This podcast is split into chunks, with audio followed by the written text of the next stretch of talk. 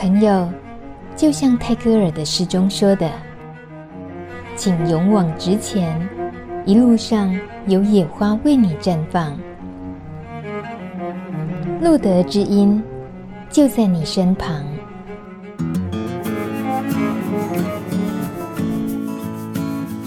欢迎收听《路德之音》爱滋教育系列节目第三集，也是这个系列的最后一集。我是大米。前两集我们从教育界老师的亲身经验，听见很多精彩的教材案例。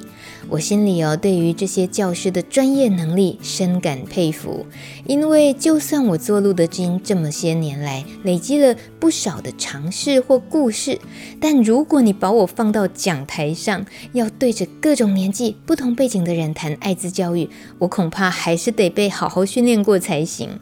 尤其如果是针对偏乡地区的教育环境需求和挑战，又和都市非常不同了，那就更需要有专业和热情投入才行。而这一集呢，我们邀请的来宾正是这方面的专家，他是台湾关爱基金会推广部资深督导郭立凯阿凯，工作资历十六年嘞，对于偏乡的爱滋教育，还有爱滋讲师的培育等等，都有丰富经验。其实啊，关爱之家这个协会是大家的老朋友了，而阿凯老师是属于台湾关爱基金会的话，诶，那这两者的关系和他们个别的服务项目有什么差异呢？一开始我们先搞清楚这件事情好了。请问阿凯老师，其实我们所有原本现在基金会的业务都是在协会做的。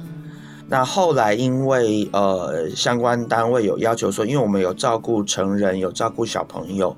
所以呃业务主管机关就希望说，我们是不是可以转型成基金会之后，由基金会去附设这一些照顾的单位，不管是长照啦，或者是说儿少机构这些，他们的呃就是呃母会可能都是需要有基金会的资质才有办法来申请设立这样子。嗯这是一些行政事务上的一些那个尝试，顺便分享一下。对对对对对。然后那在呃，我们还有一部分就是在海外的工作，就是像我们在呃大陆啊，在辽国啊，我们都还是有就是呃救助艾滋儿童的工作在。哦。对，所以所以那在这一个部分，我们就还是保留在协会。嗯。对，因为基金会的主管机关是卫福部嘛。嗯。那啊，它相关的东西管理的方式跟呃内政部管理的方式是不一样的。嗯，对，所以我们就依照呃业务主管机关的特性来做切分，这样子。但总之，一直在做的事情没有改变，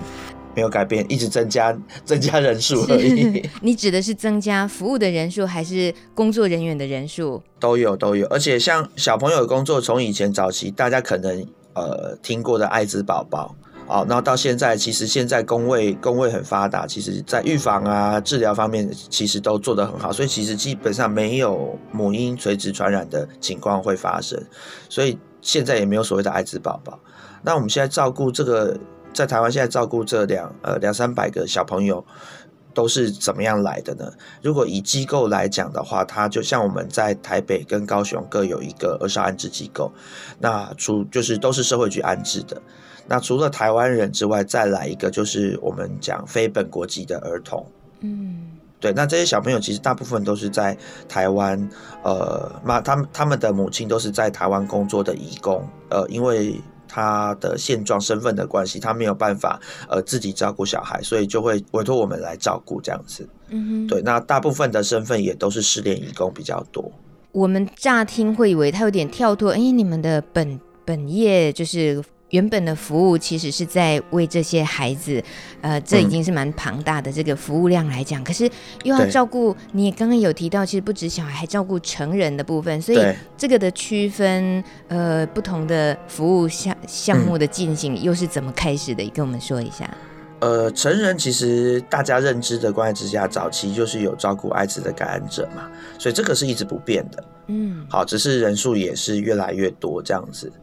对，那小朋友的部分，呃，因为呃，整个大环境其实他已经没有艾滋宝宝了。那对我们来讲，其实中间有一段转型的过程，也是因为呃那个时候我们在照顾感染者的时候，呃有两个天主教的神父来找杨姐，他说：“哎，那个时候我们有呃他们教会手边有两个就是在台湾落难的外籍人士。”哦，他们可能需要帮助，所以那杨姐就说好啊，那反正我们不差一双碗筷嘛，就来关爱之家住。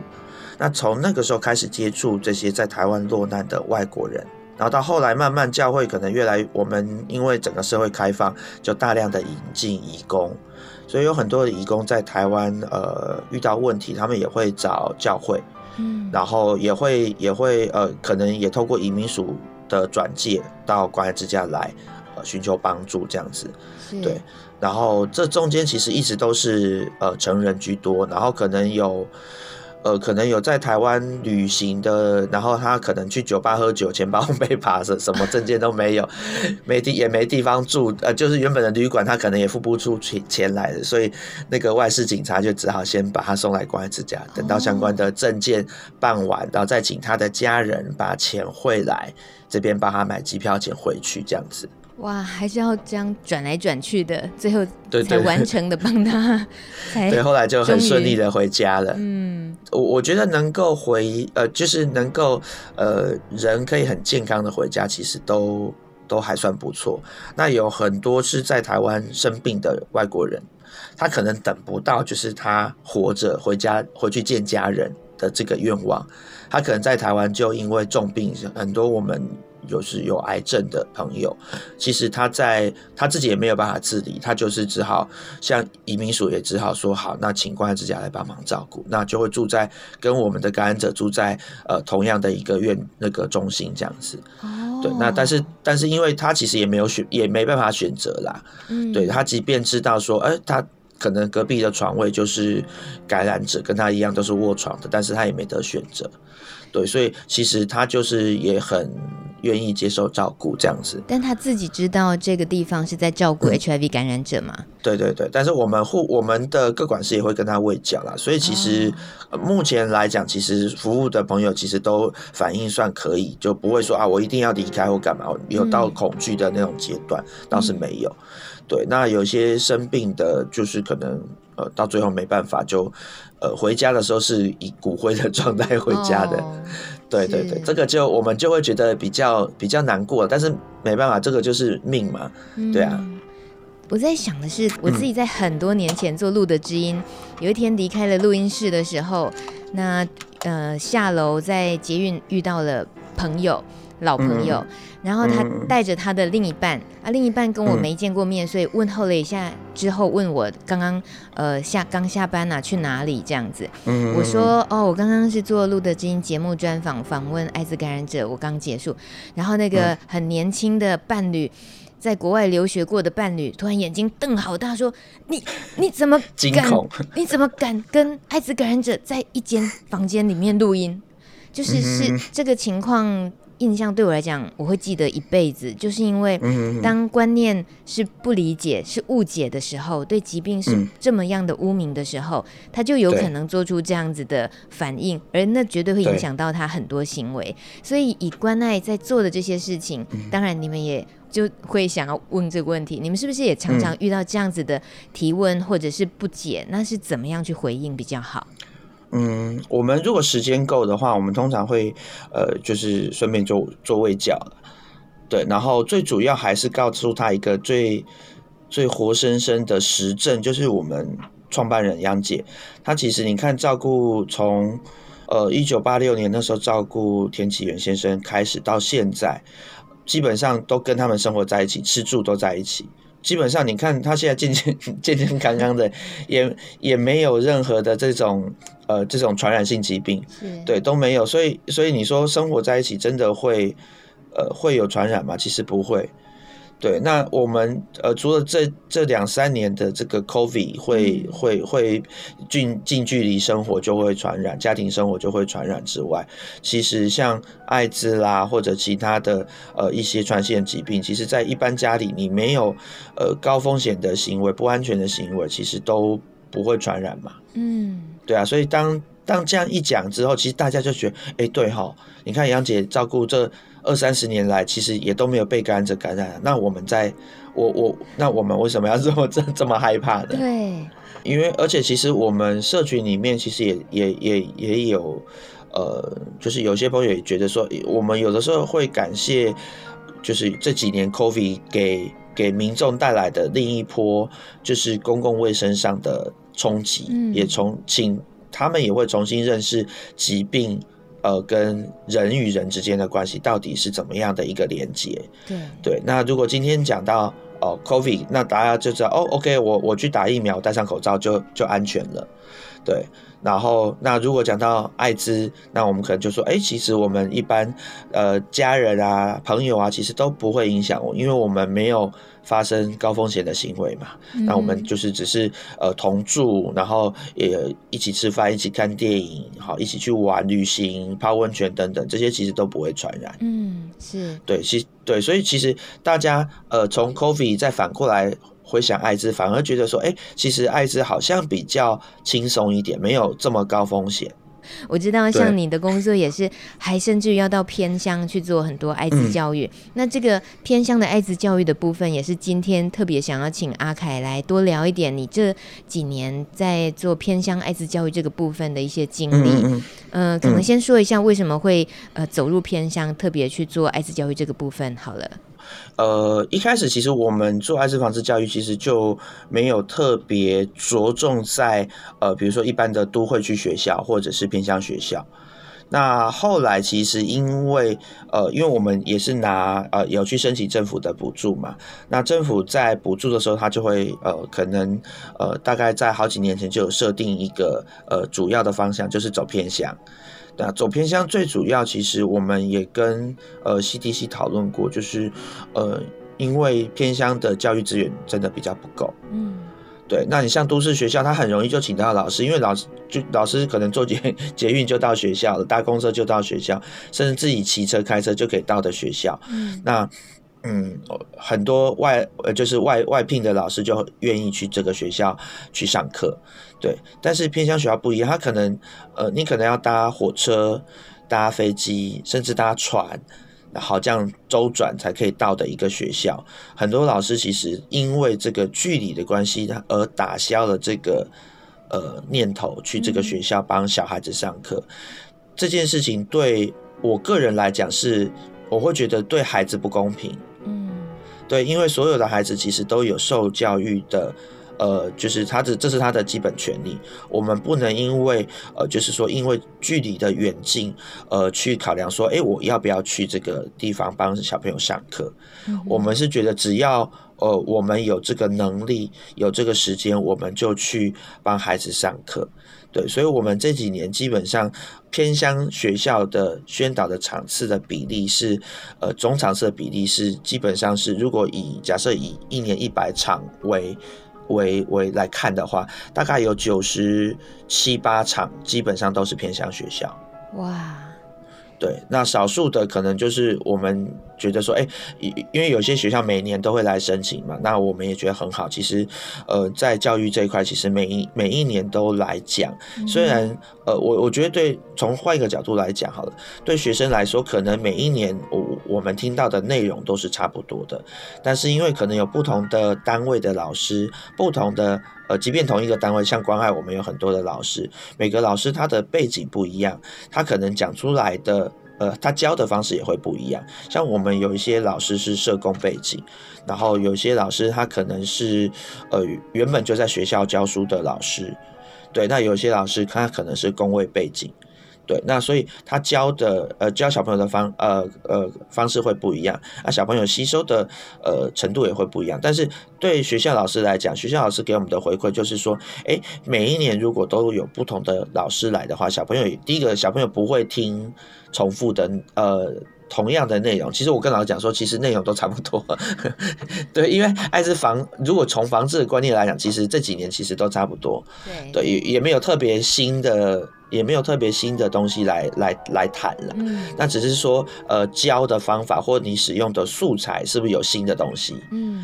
对，比如说可能透过呃影片啦或者游戏啦体验。式的游戏来让小朋友更能知道说，哦，原来艾滋传染，呃，我们要防防治它，原来这么简单。但是要，呃，如果你不小心，其实也很容易被传染。嗯，对对对，那这个一不小心，可能就是因为你你没有呃思考到说，哎，我我今天跟我发生呃就是高风险行为的这个人是不是健康的？那但是基于我觉得。基于人跟人的之间的信任，常常会在，呃，这个情欲高涨的当下，其实会忽略掉你的理性。嗯，所以就 OK OK，对方说他是健康，我就相信他嘛。等一下，阿凯，那个高风险行为，光是这几个字，你是对多大的小孩教？他们能够懂这个吗？呃，高中生。哦，你们主要是针对高中以上吗？呃，我们其实从小学到大学都有。哇，那。理解程度不同，教的方式也有有很大不同吧？对，所以，我们其实呃，老师会针对他们呃每一次去上课，学生的年龄层会有不同版本的内容，嗯，对，然后让让小朋友呃可以比较呃让学生可以比较容易吸收。那通常小学小学呃会比较呃着重在就是说呃其呃就是尊重。尊重的尊重不同，对，然后也也同时提醒小朋友，就是哎，交友交友安全的重要性，嗯，对，因为很多的事情发生，其实都是从交朋友开始嘛，嗯哼，对对对对对，所以会在我们会希望在呃前期的时候，就让小朋友可以比较清楚的认知到怎么样保护自己，这个是最重要的。呃，我们最常遇听到学校老师分享，就是说，哎，尤其在长比较长的假期过后，尤其是寒暑假，嗯，好，通常这个女学生就会怀孕了，对，因为假期很长嘛，就是学生除了呃正常打工之外，可能会有一些呃休闲活动，对，嗯、那可能呃不小心就因为信任的关系，然后就不带套了，嗯。对，那这个时候就会很困扰啊。那个女学生到底是要把这个小孩生下来，还是要还是要拿掉？但我觉得这个是另外一个议题啦。对，那我们常常会跟学生说：“我说你以前到呃怀孕的这个阶段，那我们前面讲的都无效了。我们前面讲到无效，因为你无套了嘛。对，对你以前无套发生性行为了。对，所以我们也一直告诉女生，就是你的身体自主权你要自己把握住。嗯。对，当一个呃男生，即便他今天是你的男朋友，你们今天没有要要生小孩的计划，请保护好自己的身体。嗯，对，因为因为生小孩是一件很辛苦的事情，你不要随便怀孕。我现在小孩他接触的呃讯息管道很多嘛，其实我们根本其实包含学校老师跟家长，其实真的也没有办法呃管太多。不管我觉得不管男生女生都一样，怎么样保护自己才是最重要的。嗯，所以。也不只是艾滋的呃教育了，它就是一个，也是一个性教育整个的延伸这样子。嗯嗯嗯，对，没错。那这个教材的整个设计下来啊，通常是怎么样循序渐进？以你好了，以阿凯老师好了，你的教材，你通常呃对于这个国小跟高中。嗯我们跳过国中好，就是那个年纪差距这么大来讲，嗯、那那个教材很明显的不同会是什么？对，呃，我觉得重点，比如说像国小的话，我们就会通常会从交朋友的部分开始来讲。嗯，先问，哎、欸，比如说我们先问小朋友，哎、欸，你是你是会怎么样的情况下认识新朋友？大概什么样情况下会跟他出呃出去玩？嗯，好，从新朋友认识到出去玩这个阶段，然后你要怎么样保护自己？对我们，我们其实因为我每个学校给的课程时间其实都不多，嗯，好，能能讲的东西其实呃我们就会尽量把它浓缩，嗯，对，然后把疾病的呃预防的观念从比较呃简单的方式带起，因为其实通常小学生比较不太会有。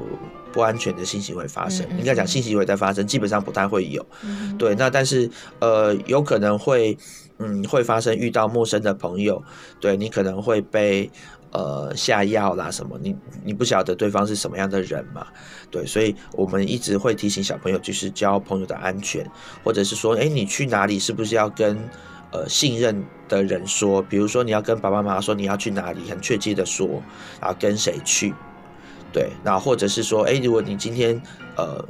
真的被人家侵害了，那你是不是应该要赶快的告诉呃师长，嗯，好，或者是爸爸妈妈，这样子才有大大人可以帮忙你呃解决问题。因为如果自己自己一直闷着头不讲，其实呃问题没有办法解决，那那个只会让自己一直受伤。嗯，对，这个其实。对于国小小朋友来讲，其实学校老师也会觉得，在这个部分，呃，是比较重要的。嗯、然后还有，呃，我们会在这个呃细节里面会带到一点多元性别的概念。对，那也希望同学，诶，可以在成为小大人之前呢，可以跟呃更早知道说，哦，原来我们的社会有这么多跟我们不同的朋友，呃。共同生活在一起。那我们如果今天在呃学校里面遇到，或在生活中可能亲戚朋友里面有，我们也要怎么样呃去跟他相处？对，我们在小学的阶段大概会讲比较简单的东西，是对。那艾滋就是让他知道说，OK 有这个疾病。那到高中来讲，因为他的交友已经跨度很大了，各种交友软体都会使用，对，所以甚至是呃，可能都有同学已经有发生过这种性行为了，所以我们其实就是直接单刀，呃，尤其其实高中生就是你可以很单刀直入的讲这些事情，然后告诉他这个疾病对你的呃可能影响是什么，即便现在像我们常常会提到说，哎，其实即便上现在是 U 等于 U，好，然后现在有药物可以控制的很好。好，你不用担心，生活也可以，呃，跟往常一样，就你每天吃一颗药就好，甚至可能过几年我们会发现说，哎，其实你每三个月或半年去医院打一针就好了，对，这些好像对你生活都不太影响，但是，呃，在这个疾病还没有完全的去歧视跟污名之前，其实能不感染 还是不要感染，对，其实会着重放在放在这个部分了。嗯。在这么多年下来，你印象中对于高中生啊，已经单刀直入可以提到性行为的风险等等这些，当出现艾滋这个字眼在呃对他们要开始谈这个议题的时候，你印象中他们通常是什么样的反应？是什么样的既定印象？呃，我觉得大部分的孩子其实还蛮淡定的。为什么这么说呢？因为其实可能每一年都在讲。好，每一年他们都听过，可能从小学一直听到高中、大学吧。对，因为我们有一个讲师韩老师，他其实呃是长期在校园宣导的老师，所以他有一次就跟我们分享说，他呃在在去某一个大学演讲的时候，有一个同学就说，下课的时候说，韩老韩老师韩老师，我以前是念某某国中的，你还记得吗？然后我们就说，然后韩老师说某某国中哦，我可能不记得了，对，因为他每每年都呃去很多学校演讲嘛，也不可能记得说呃每一个同学。长什么样子？对，他可能记得哦，我去过哪些学校？嗯，好，对，但是不可能记得每个同学，因为我们不是。班呃不是代班的导师，所以不会印象有这么深刻这样子，对，但是就会觉得说，OK，好，你看，呃，现在的现在的教育环境，这个从小学一直到大学，其实都一直不断的给予学生这样子的一个防治的观念，还有反歧视的呃教育，对，那加上呃工位端一直有提供更先进的预防的。对防护的产品，那这样子其实双管齐下，让呃，其实我们看到这几年就是艾滋的新增率一直下降，其实是好的。是。那但是整个大环境，我们会觉得，像我们自己在照顾成人这一块，其实还是觉得嗯，需要花时间来来来沟通。嗯。呃，什么意思呢？就是因为现在呃，很多的长照机构还是不愿意接受，就是呃，感染者入住。对对、嗯、对，那所以其实我们也一直在思考，说我们怎么样可以把这样子的呃东西跨足到呃长照领域去。所以，我们其实前几年其实就有有针对就是长照机构的照护员，或者是长照机构里面的社工、护理人员进行呃培训跟卫教。嗯，那慢慢呃有一些效果，对，但是效果其实可能不如我们预期来的好。我个人觉得原因也是因为，其实，呃，对于艾滋这件事情，其实每一个人有根深蒂固，他可能以前受的教育，呃，我们背景不一样，对，所以可能有有一些人以前是被恐吓到，从小恐吓到大的，所以他觉得一听到艾滋这个，他就非常恐惧。对，他就就觉得说，哦，你不要你不要把他给我照顾我，你你让别的人照顾我，不要负责这个、嗯、这个 case 这样子，对，或者甚至是呃，他激烈一点的，他就会跟主管说，你不要让他进我们呃中心哦，要不然我就离职，怎么样？我就跟其他同事一起一起离职。嗯哼，对，所以慢慢的我们也看到有一些机构，他们自己主动的办这个讲习，邀请我们的呃第一线的照顾的护理人员。呃，去分享说，哎，我们照顾了这么长时间，到底跟你跟大家平常照顾的这些长辈们，哦，或者是卧床的朋友，到底有什么不同？嗯。其实通常上完课之后，慢慢大家就知道说，哦，其实感染者朋友，呃，不管他今天是卧床的状态，或者他只是年纪大了，需要有有一个人，因为可能失智啦，可能需要有有有看护在旁边陪着等等，他其实就是每天你让他定时吃一颗药就好了。对，其他照顾的方法是完全一模一样。嗯，是我们在上一上一个系列的路德之音探讨老年议题的时候，嗯、呃，访问了一个护理中心的主任。其实他们就是很主动、很愿意的接收艾滋感染者的这样子的病患的照护工作，所以那一集探讨的蛮深入的，我也才知道，其实就是。有没有真的认清？其实照顾是一样的，那只是对于不同的疾病、不同的病人的需求，你给他不同的要不同小心的地方、注意的地方，这样而已。其实是一视同仁的。然后他也很可爱，特别提到说这种事情哦，要从主管做起。主管一说，下面虽然听起来好像有点权威，但事实上就是主管都亲自做了，其他他的属下也觉得、嗯、哦，原来不用怕嘛，就是都一样嘛。所以这个影响力也是有时候是需要透过自己同样领域的人这样子的感染，才是更直接、更快的哦。对，因为我我们这个这么多年接触的长照机构的呃主管还不少。嗯，那我我很佩服，在彰化有一个有一个长照机构，他的主管就是一开始他们呃那个时候来跟我们分享的时候，他也说一开始他要跟大家讲说我们要照顾。感染的时候，大家也很反对，他自己又很想要提供服务啊，那怎么办？他就说好，那我们先从几个人开始，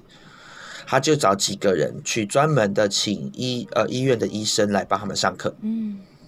好，那你有了这个专业的职能之后，是不是就觉得说，哎，好，那我们呃我们如果有什么问题，反正有医院在后面当靠山嘛。对，病人有什么问题，我们就往医院后送这样子。嗯嗯。那在前端，我们在照顾的过程中，哎，医生都给我们很正确的知识啦，那我们该做的也都做了，其实就没有什么好担心的。所以他们就后来就开始收案。嗯。收案收了一个两个之后，觉得哎，其实没有想象中的呃呃可怕。对，就是说，因为因为可能我觉得他们收治的呃朋友可能呃行动都还自如。对，就是没没有没有到那种很重度的部分，然后而且跟呃这些工作人员互动都很好，甚至是呃那个院长跟感染者朋友说，哎，那你要不要呃主动来？呃，一起参与我们的工作，比如说有的时候帮忙扫扫地呀、啊，减轻一下我们人力不不足的负担。嗯，那那个朋友也说好啊，因为反正我就住在这边嘛，二十四小时都接受你们照顾。那我提提供一些我我能做的事情，嗯，对，要不是不是特别专业的事情，就是一般生活洒扫啊这些，那我就来做。那后来因为这样子的一个呃良性的循环，也让其他原本不是照顾他的这些呃这些照服员啦。或者是护理社工等等，他们觉得说，哎，其实感染者并没有想象中的这种刻板印象。嗯，比如说，哦，都是男同志啦，或者是说，都是一个很可怕的一个存在，外观其实都跟我们一样嘛。他就是每天每天可能跟正常人一样要保养的人，他可能就是吃一颗药。嗯，好，正常人可能就是吃一颗维他命，就是这样子。嗯哼，对，然后他的生活起居啊，什么都，哎，你看他都可以自己料理。他可能因为呃，就是没地方去啊、哦，可能被家里赶出来了，那他就就需要到机构来住这样子。嗯、对，年纪可能也有一点了，所以所以住到机构来。对。然后大家就觉得说，哎，其实这样子的互动模式还不错。那他们就会慢慢愿意去开始接纳，就是说，哎，可能真的呃需要比较多呃照顾经历的人，比如说失智的朋友。哦，或者是说以前卧床的朋友，嗯，对，那在这些对这些第一线照顾人来讲，这些都不是难题，因为他们对于艾滋的，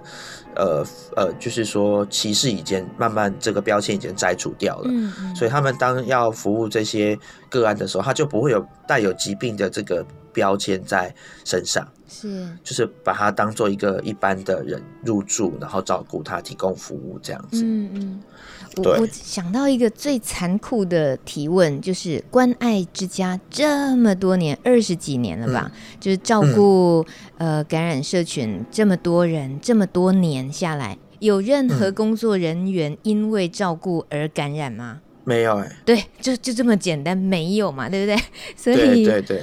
所以我们不能只讲杨姐，因为很很可能大家觉得不行、嗯、不行，她已经是一个那个一个是指标性，她就是她就是无敌嘛。好好，除了杨姐之外，对，这其他也都很无敌啊。可是不是因为我们人体无敌，是本身这个病毒它就确实不是我们想的那么可怕，那么要层层防护，手套还戴五层，不是不是用这样子防护的嘛？嗯，对，我们以前，但我想分享一个，我们以前有一个呃。一个护理师在屏东，嗯，然后他那个时候他们来之前，其实呃就听过关爱之家，那也知道我们照顾的对象是感染者，所以呃他准备了所有的知识来，然后来上班。那有一天正好在帮呃个案换管路的时候就，就就就有发生就是针扎的事情，嗯，所以当下他确实也觉得有点惊恐。好，因为其实针扎在在医院，就是在第一线的照顾，呃，尤其是医院啦，比较容易发生。但是现在其实也有很多的防护的方法，让它不会发生。但是当下发生之后，我们呃南部的同仁其实就启动了这个防护的机制，然后赶快带他去医院筛检，然后吃 PEP 这样子。那后来其实也就也没有感染。嗯，对，那我们我们也反过头来讨论说，哎，为什么会发生挣扎这个事情？嗯、是哪个环节出了问题嘛？对，是呃防护设备不够，或者是使用器材不当造成挣扎。是，对，我们就才呃，我们就从这个方面去进行呃沟通了解，然后去改善这样子，然后尽量呃，我我觉得不论是不管是不是挣扎啦，我觉得不要让工作人员。在工作职场受伤，其实是很重要的事情。这是根本的问题，而且对啊，嗯，预防也不是只是为了防 HIV，防 A 肝、C 肝、B 肝都都是一样血液传染的，都是一样要一起预防的嘛。对对对对对，像最近不是猴痘啊什么的，啊、是是，对，所以我们就跟同同仁，我们内部就说，哎，这个比较活跃的伙伴。先去打活活药，对，比较比较常常有密集社交的伙伴，赶快去打一打疫苗。哦、对，就是因为打疫苗，其实呃，大家一个观念就是说，打疫苗除了保护自己之外，也是保护身边你跟平常呃一起生活的家人啊，或者是工作的同事们。嗯对，因为同事可能生活也比较单纯，他没有这么多呃外在接触的朋友，但是可能你的工作伙伴中有，嗯、那是不是就可以请他去呃呃试打疫苗，然后来保护他自己，也保护到同事们？嗯，有道理。对，我们就觉得说，哎，这样沟通其实大家都可以接受，嗯、甚至有很多同事就是呃，他可能在之前有一个机缘，他可能去国外开会，那国外开会那时候就有先打了第一剂的。嗯哼。对，然后这一次在台湾，等于说他是算中间隔了一段时间，他等于都打了第二剂，就已经算是完全完全的保护了。其实透过阿凯这么多年的这些呃教育宣导的经验也好，或者是你们直接在照护现场的这么多经验的搜集。节目里面这些聊着聊着都可以成为我们听节目的人，很可能也很多都是相关工作者。我们可以在下一次呃需要的场域的时候，也都能够作为参考的例子。然后一些观念的交流都非常重要。那可是对于呃我们其实都很善用现在的资源取得，还有疫情期间带动了就是线上的课程这么的多，我们都很会活用，真的不真的是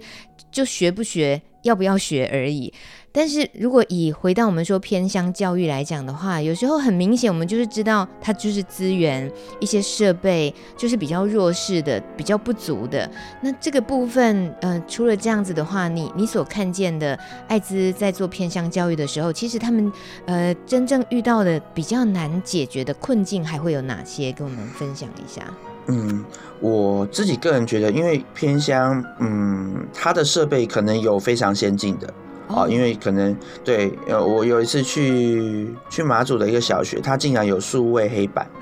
对，那个就是我第一次觉得说，哦，其实偏乡不一定是呃硬体设备落后，对，那呃反而是我我觉得很多的偏乡就是跟都市的学校，因为可能环境不一样，家长的背景也不一样，对，所以他们会呃会有更多的呃时间，就是把小孩子交给学校来教育。对，所以我常常听到老师的给我们的回应，就是说，哎，那个就是反正都在学校教嘛，那就让学校老师把它教好就好了。该传递给小朋友的呃知识啊观念都给他们。对，那家长就比较不会呃，通常比较不会干涉学校老师教的内容。对，那在呃，我觉得在都市学校呃，在都市里面呃，家长比较多，然后通常也。比较对于教育有自己的主见，所以通常就会觉得说，哎，呃，学校的老师或者是你们请来外面来的老师啊，这个不能教，这个太早。比如说，我们去讲性教育好了，这个不能教啊。像我我们小孩才才才小学生，他会他会他懂什么是性吗？那你为什么要教他保险他？是鼓励他发生性行为吗？等等这一些，对，我们在跟。学校的老师沟通的时候，我们都会特别的去了解说，他们学校的这个社区，呃，家长的态度是怎么样？对于我们要讲的这些内容，会不会有拒绝的或不喜欢的？如果有的话，就是提早讲。那我们可能会用呃别的方式来呃影射，好，或用别的方式来带入，让小朋友可以还是可以吸收到这样的知识，然后又不会太直接这样子。然后让让家长会害怕，所以学校都是请什么牛鬼蛇神来帮我小孩上课这样子。那阿凯，你刚刚很明显意思是指在都市做教宣，反而是比较有时候会有一些阻力的。然后偏乡的话，我觉得禁忌很多 哦，禁忌很多，这这这个解读太可爱了。在偏乡，反而父母亲就是信任学校，就你们帮我好好教就好了，所以也没有太多插手的，就对了。对，比较不会。那这这不算困境啊，这算顺境。对，我我你要说困境嘛，其实我觉得就是呃，我自己常常在想说，如果学校的周边学校资源可以连接的更好的话，那对于我们去宣宣导的老师来说，其实是更方便的。呃，为什么会这么说呢？就是因为通常学校是单独来申请。哦，那我今天去了一个，比如说我随便举例哈，花莲瑞穗乡好了，瑞穗乡可能呃一个乡，它可能有很多的小学，也有几所国中这样子。那呃我今天去如果只讲一所学校，我就是花了一趟的交通费，然后甚至如果是它是一大早，我可能前一天还要去住宿，有住宿的费用产生。但是如果它可以在呃当天的下午或者是隔天，可以让我讲。好几所学校的话，那呃，第一个是对我们自己来讲，我们呃出去一趟的这个 CP 值很高哦，然后再来就是说，诶，我我可以我可以把我要呃讲的东西，同时间呃在这么短时间带给很多学生，然后有的时候甚至是老师一起，嗯、这个对我们来讲其实是目前比较大的，我自己觉得是比较大的困境了，在在实务作业上来讲。会比较大的困境，对，因为你们是处于被动申请、被申请，你们才会出去教宣，嗯、而不是对对对，而不是从呃政府端，比如说呃乡镇的的教育单位联合起来，可以让你们可以去一次多做一点教宣的那个宣导，这样。也的确是哎，就是。今天北河哈，着急抓北河。对但是我我们我们我后来发展到我们的讲师很用心，嗯，他因为我们都是有一个线上的表单，他们可以上去看说现在有哪些学校，然后有哪些学校还没有填，他们可以去填。然后呢，他就会自己去联系学校。学校之间可能不熟，我就觉得，哎、嗯欸，你们不是在同一个地区吗？学校之间老师都不熟。哦、对，那反而是我们的讲师主动想说要把它兜在一起，是好把它凑凑在同一天或隔天这样子。所以我们讲师比较做的比较多这样的工作，就是把学校尽量都在同一个时段或者是隔天。嗯，好，就尽量。那偏乡学校还有一个好处，我这个要特别提，就尤其小学，他要调整课程比较容易。哦对，因为因为其呃，因为小学的就是就是有只有班导师嘛，他没有呃，他没有专业的科任老师，不像国中你要调课的话，其实整个学校如果要调整的话，他的科任老师，比如说你什么物理、化学啊这些科专专任的老师，其实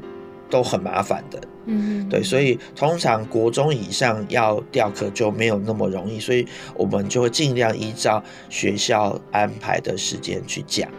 那要调课的话，就是请我们就会讲师就会去去找说，哎，周边的这个小学，那我我之前有认领的小学，哎，是不是可以配合这个时间来调整？嗯，对，那，小学通常这个弹性会比较大一点。对，如果回到师资的这个部分呢，嗯、就是怎么样的呃呃养成的背景，或者是对于艾滋教育的能够有怎么样的经历，然后让你们觉得呃足够可以去当这个艾滋教宣的。种子师资，我觉得第一个对于那个呃教教育这个部分是要有热情的，要热情的，而且就是呃上山下海都不怕的，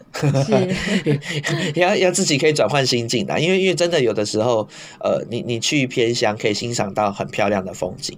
虽然车程很远这样子，对，然后再来就是说他很愿意一直接受新的知识进来。好，然后呃，我们呃也他随时可以回来参加我们呃训练的课程，甚至我们有很多专业的课程，我们也希望老师去听，因为我我常常也跟老师分享说，我们都不是专业的人员，我们不是医生，不是护理师，可能今天医生在台上讲的我们不太理解，但是如果我们呃去上了课，可以多吸收一点知识，其实对我们是在教学上是有帮助的。哇，你指的是还是得要上过很多课？大概是哪些课程内容呢？嗯，其实我我觉得就是呃防呃防护的知识，还有艾滋的新知啦，嗯、艾滋防治的新知。对，因为新知是每一年可每一两年其实都会有一一点 update 在在里面，那包含很多的其实。呃，每一年的这个艾滋的国际会议，其实都有发表很多新的论文嘛，或者是研究的成果等等。那呃，台湾的呃医生去国外学习回来之后，我们可能呃就有一些伙伴会先去参加这些呃学会的研讨会，然后去去去学这样子，然后就可以把它呃试着把它融入教材里面，让它的教材可以更。跟国际接轨，让大让同学们知道说，OK，我我们现在的防治的呃方法不只是物理性的防护，就是我们只保险套嘛。对。那还有还有哪些？比如说这几年最流行的就是 PrEP 嘛。是。对。那 PrEP 也不只是呃人家污名化讲的那些，就是说很呃 你要去做很很淫乱的事情才需要吃的东西。对。像像我我也发现说这几年呃就是工位端 CDC 其实在使用 PrEP 这个呃。呃，这个名词的时候用的比较呃多元，比如说像最近在讲猴痘，他也也在讲 PrEP。哦，对，就是其实疫苗就是一种 PrEP 嘛，就是暴露暴露前的预防嘛。对对对，就像流感流流感也是啊，流感的疫苗也是啊。哦，对，所以不是特别就指 HIV 预防 HIV 叫 PrEP，就是为了预防而先吃药。对对对，或者先打针的都是都可以叫做 PrEP。哎，我可以出卖我妈一下。我从我我印象中很小。嗯，然后家里有一次在正在那个忙拜拜，就是呃很多人会来我家吃饭的那种忙拜拜的事情。结果妈妈呢、嗯、白天的时候一大早就说她要去打点滴。我说啊妈，你你怎么了？不舒服？今天还要忙很多事情，你如果不不舒服怎么办？家里那么忙。她说没有，我就是去预防，嗯、我先去补充体力，我去打点滴，注射那个营养剂，对营养针，我才能够应付一整天。哇！所以听起来，我妈是很早期的，是用点滴也是可以当 PrEP 使用，其实就是这个概念，对不对？对对对对对。但是在 HIV 预防的这个 PrEP 其实是指药丸啊，目前来讲是用药丸服药的方式，对。对。好，我我扯远了，我扯远，我出出卖了米妈。所以，哎，对，确实这个观念打通的话，那种刻意的要污名化标签的这种，我们很快就可以把它撕下来。对对对对对，因为因为其实呃这一次这一次这样子的一宣传，哎，其实社群里面呃最起码这个呃就是我们艾滋相关的机构就知道说哦，原来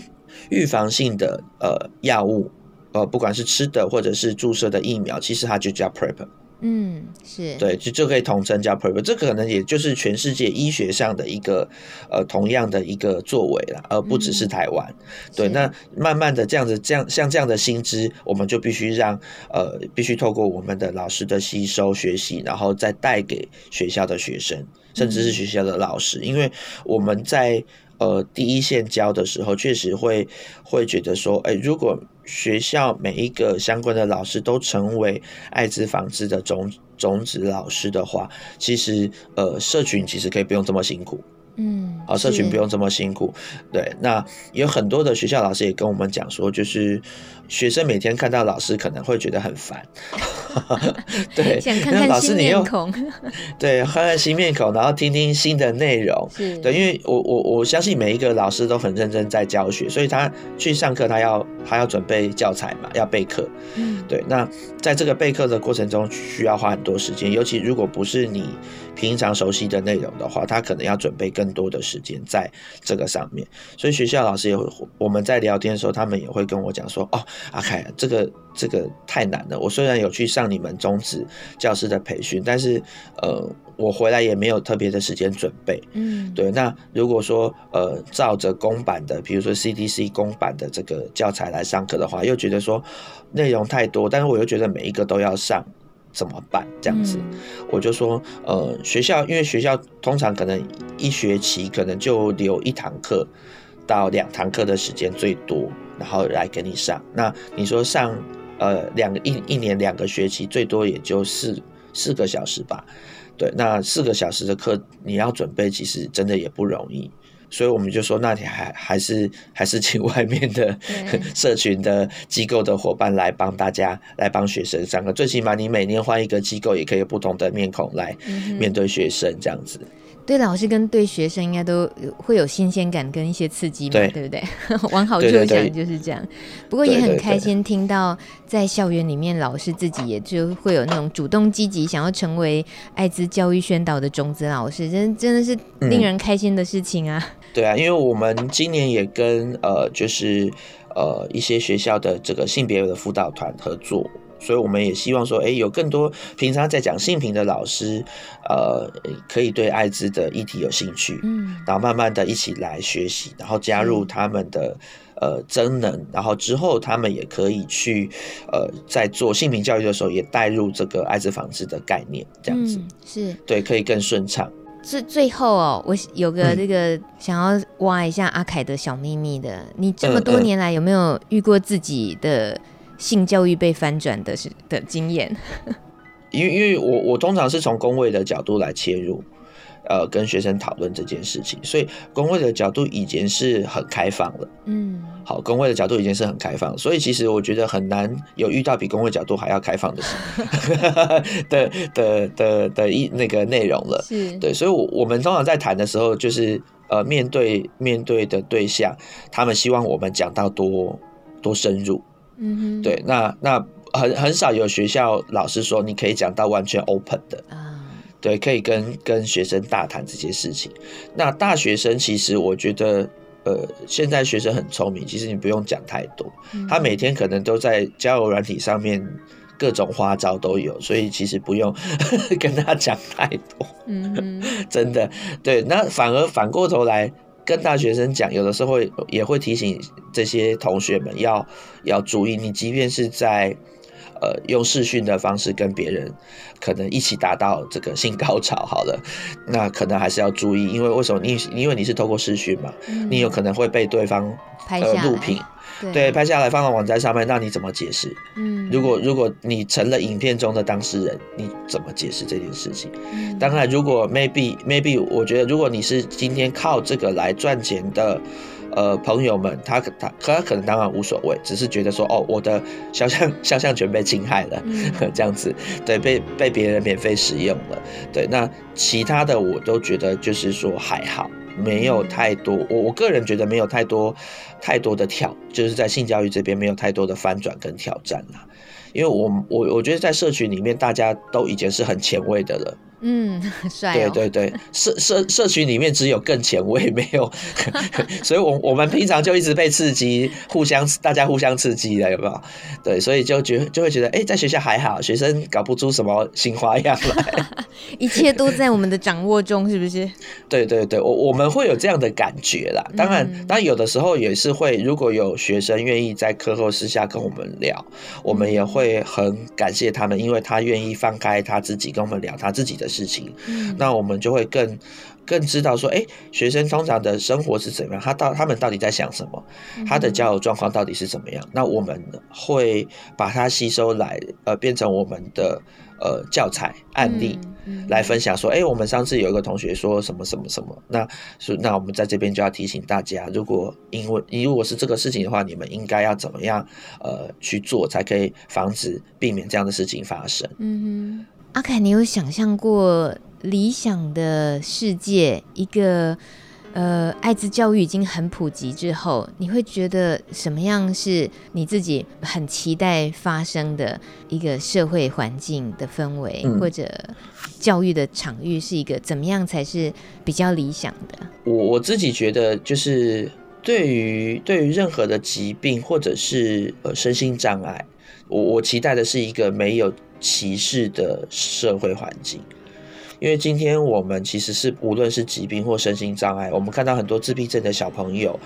呃，或者是唐氏症的小朋友，他可能在路上会被歧视，或者是不理解，然后或者是他可能跟家长带他在餐厅里面用餐，他可能突会突然尖叫啊什么的。对这些孩子，其实如果当我们知道说，哎，他是他是因为什么疾病？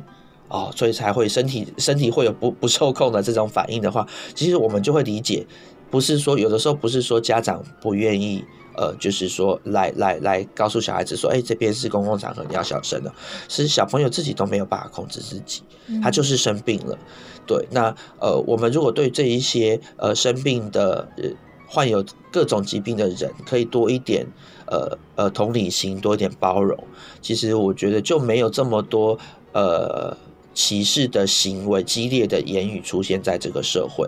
对，那大家其实就呃，我觉得就能好好相处，就能好好相处，因为呃，我我发现很多呃，照顾这些不同疾病的单位其实都很用心，他们会发展出各式各样的教学的影片，嗯，对，来来宣导，来告诉大家说，哦，我们这是这个疾病其实怎么样怎么样，那你你们要怎么样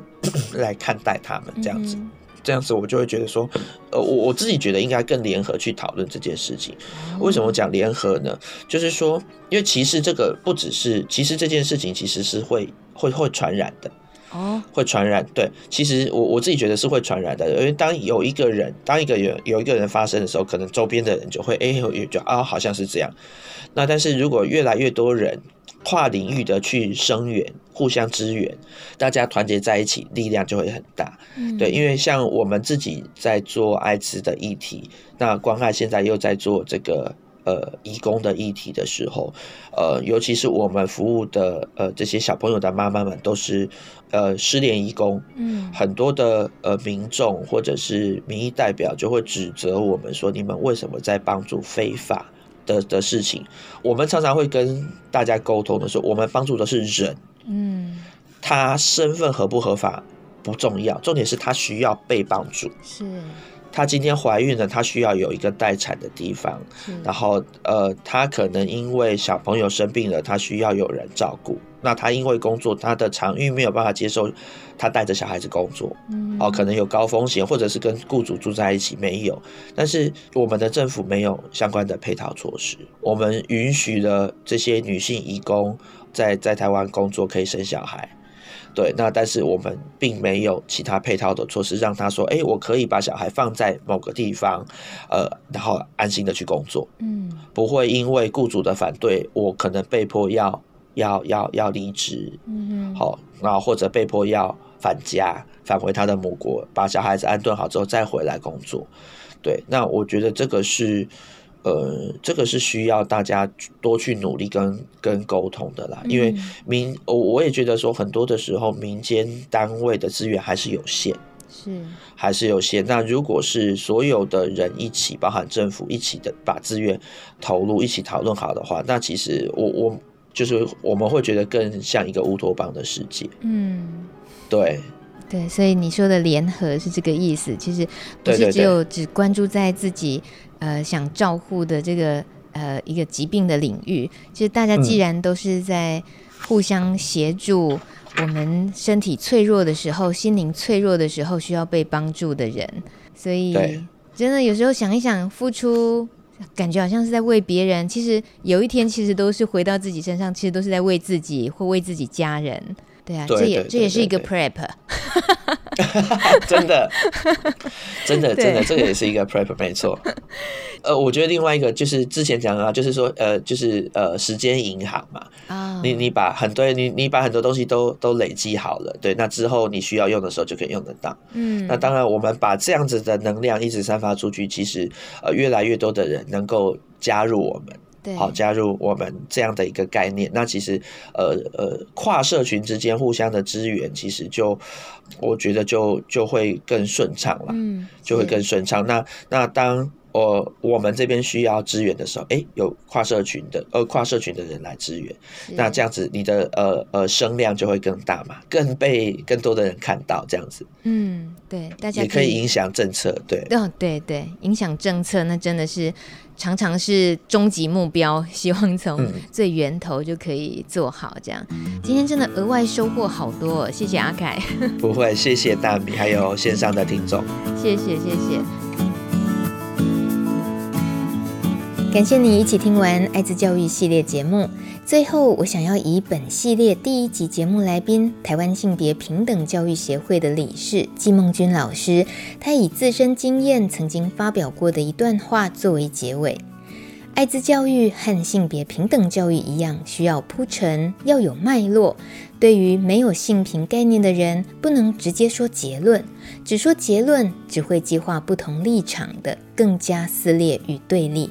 就好比我们谈同志教育，会从不同性别的压迫、性平法的演变、叶永志的故事、性别霸凌等等各种面向去堆叠，带出了教同志教育的重要性。同样的。艾滋教育也得这样堆叠，才能够让没接触过这个议题，对于艾滋仍然停留在恐怖想象的人，循序渐进地打开他们的心房，理解艾滋与消除歧视。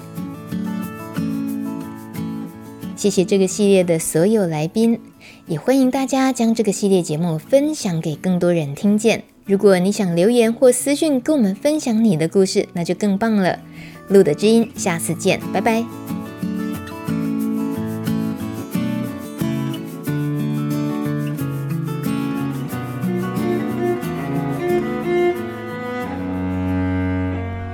本节目由路德协会制作播出。